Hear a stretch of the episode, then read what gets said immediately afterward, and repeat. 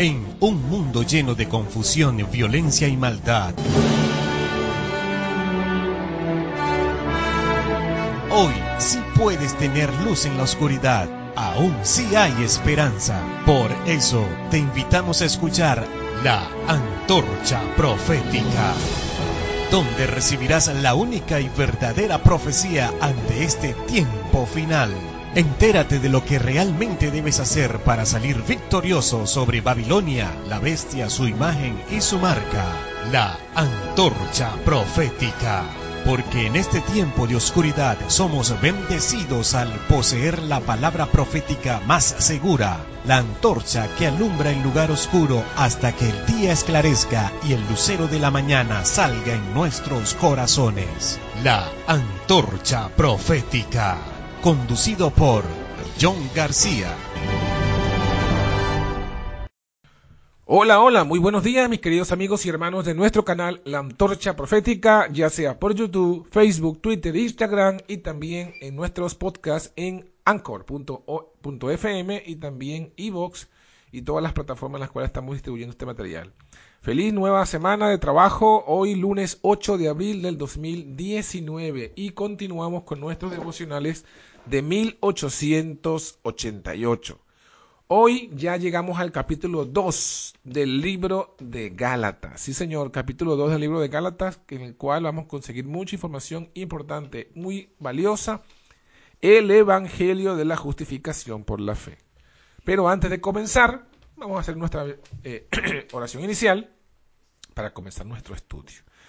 Bondadoso Padre, que tu morada es en el alto cielo, agradecidos por este nuevo día, esta nueva oportunidad y este momento de bendición. Te pedimos que nos ilumines, guíes, inspires y nos hagas reflexionar en este tema que vamos a estudiar hoy del libro de Gatas, el capítulo 2. Sé tú con nosotros, te lo pedimos en el nombre de Jesús.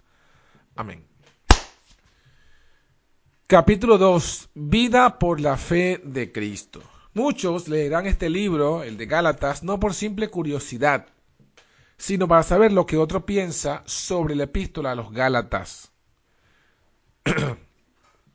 sino con el firme propósito de obtener ayuda en esta parte tan controvertida de la escritura.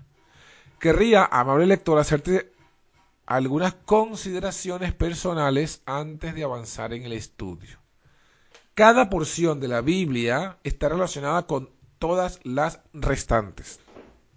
Tan pronto como comprendemos bien algo, haciéndolo una parte de nosotros, se incorpora a nuestra vida y nos ayuda en la búsqueda de mayor conocimiento, de la misma manera en que cada bocado de comida que ingerimos y asimilamos contribuye a generar actividad en procura de más pan cotidiano. Si estudiamos con provecho la epístola a los Gálatas, se abrirá ante nosotros una gran puerta hacia la totalidad de la Biblia. El camino hacia el conocimiento es algo tan simple que muchos lo desprecian. Pero es un camino franco, abierto a todos.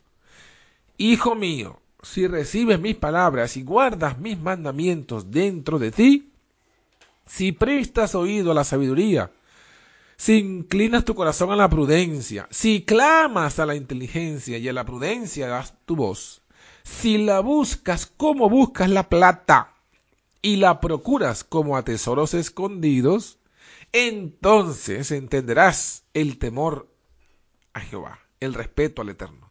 Hallarás el conocimiento de Dios, porque el Señor de la sabiduría, de su boca nace el conocimiento y la inteligencia. Así lo refiere Proverbios, capítulo 2, versículo 1 hasta el 6. Dios se apareció en un sueño a Salomón y le prometió sabiduría. Pero no fue mediante el sueño descuidado como le vino la sabiduría. Salomón no se acostó una noche para levantarse al día siguiente como el más sabio de todos los hombres. Deseaba tan ardientemente la sabiduría que en verdad soñaba con ella por la noche. La deseaba tan ardiente que soñaba por esa sabiduría cada noche. Pero obraba en procura de ella durante el día. Si quieres comprender la palabra de Dios, estúdiala. Ningún hombre en la tierra puede prestarte su conocimiento. Puede ayudarte en el sentido de que no tome tanto tiempo como a él le costó. Puede orientarte en cuanto a cómo y dónde acudir. Pero sea lo que sea que uno sepa realmente, ha de obtenerlo por sí mismo. Tras haber transitado una y mil veces por determinada calle, llegas a conocer cada uno de sus portales y esquinas y eres capaz de dibujar en tu mente la totalidad del tramo. De igual manera, cuando hayas meditado vez tras vez en cierta porción de la escritura, llegarás a poder ver, verla rápidamente en su conjunto, así como en sus diversas facetas. Y una vez que hayas logrado tal cosa, serás capaz de apreciar en ella lo que nadie sobre la tierra podría explicarte. Bueno, dice Gálatas capítulo 2, versículo 1. Después de pasado 14 años, fui otra vez a Jerusalén y llevé también conmigo a Tito. Fui movido por revelación y les expuse el Evangelio que predico entre los gentiles pero lo hice en privado ante los que parecían ser dirigentes, para asegurarme de que no corro ni había corrido en vano. Sin embargo, ni aun Tito, Tito, que estaba conmigo, aunque era griego, fue obligado a circuncidarse. Wagoner explica. Pasados 14 años, siguiendo el curso natural de la narrativa, significa 14 años después de la visita de Gálatas 1.18, que a su vez ocurrió tres años después de la conversión de Pablo.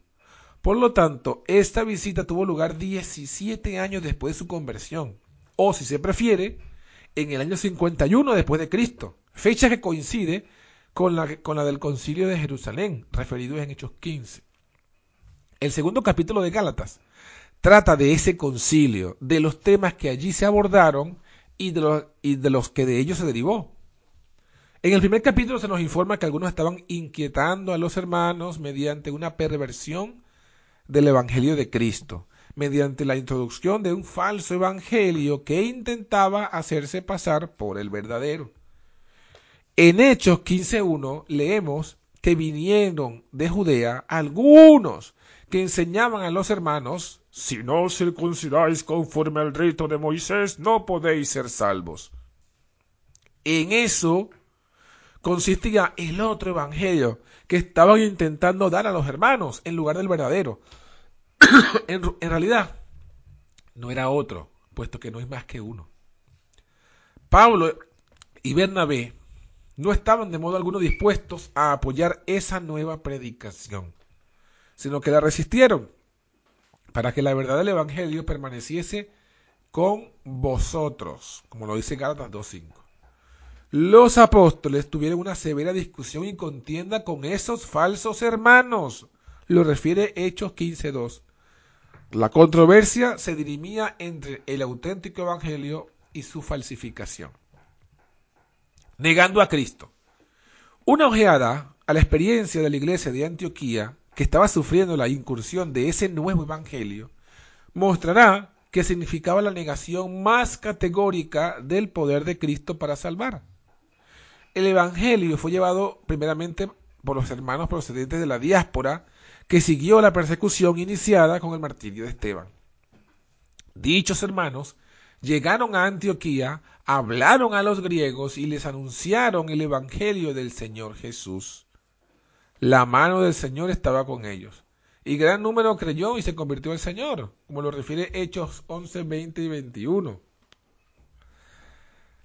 En aquella iglesia había profetas y maestros. Había profetas y maestros en aquella iglesia. Y mientras que adoraban al Señor y ayunaban, el Espíritu Santo los movió a que apartaran a Bernabé y a Saulo para la obra a la que Dios los había llamado. Así lo refiere Hechos 13 del 1 al 3. No hay duda, pues, de que la iglesia había tenido allí una experiencia profunda en las cosas de Dios estaban familiarizados con el Señor y con la voz del Espíritu Santo. Y ahora, después de todo lo anterior, llegan estos hermanos diciendo, si no os circuncidáis conforme al rito de Moisés, no podéis ser salvos. Eso era tanto como decir, toda vuestra fe en Cristo y todo el testimonio del Espíritu son nada. Son nada si no, si no tienen la señal de la circuncisión.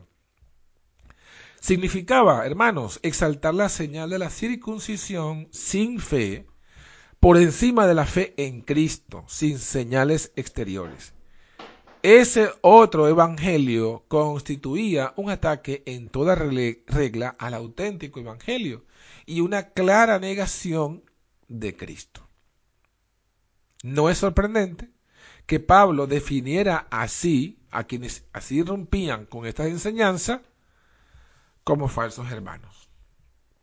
Entonces, mis hermanos, ¿qué nos dicen estos primeros tres versículos del capítulo 2?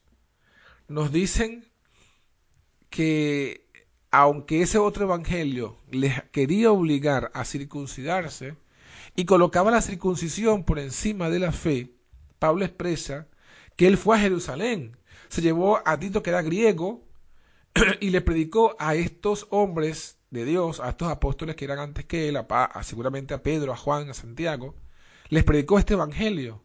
Y esos apóstoles, esas columnas de la iglesia, no impusieron la circuncisión a Tito. Entonces, ¿quiénes son estos que presentan otro evangelio? Ya lo habíamos estudiado en el capítulo 1. Los que presentan otro evangelio son anatema. Y no podemos seguir la voz de los, de los anatemizantes, de los anatemistas, de los que están bajo el anatema, de los que también son anatema. Porque presentan otro evangelio y al presentar otro evangelio, justamente lo que leímos, decían que la salvación no estaba en Cristo ni en la fe, sino que tenían que circuncidarse. La circuncisión, esta parte la agrego yo, la circuncisión representaba un, acto externo mediante el cual la gente entraba en el pacto antiguo y, y se hacían parte del pueblo, del pueblo judío y herederos del pacto de Abraham. Ese era el concepto que tenían los judíos de la circuncisión. Y por eso es que le dicen aquí, si no se circuncidan, no, no van a ser salvos. No importa que tengan a Cristo, no importa que tengan la fe. Si no son parte del pueblo, si no están unidos al pueblo judío, no podrán ser salvos. Hermanos, eso es exactamente lo que hoy se dice.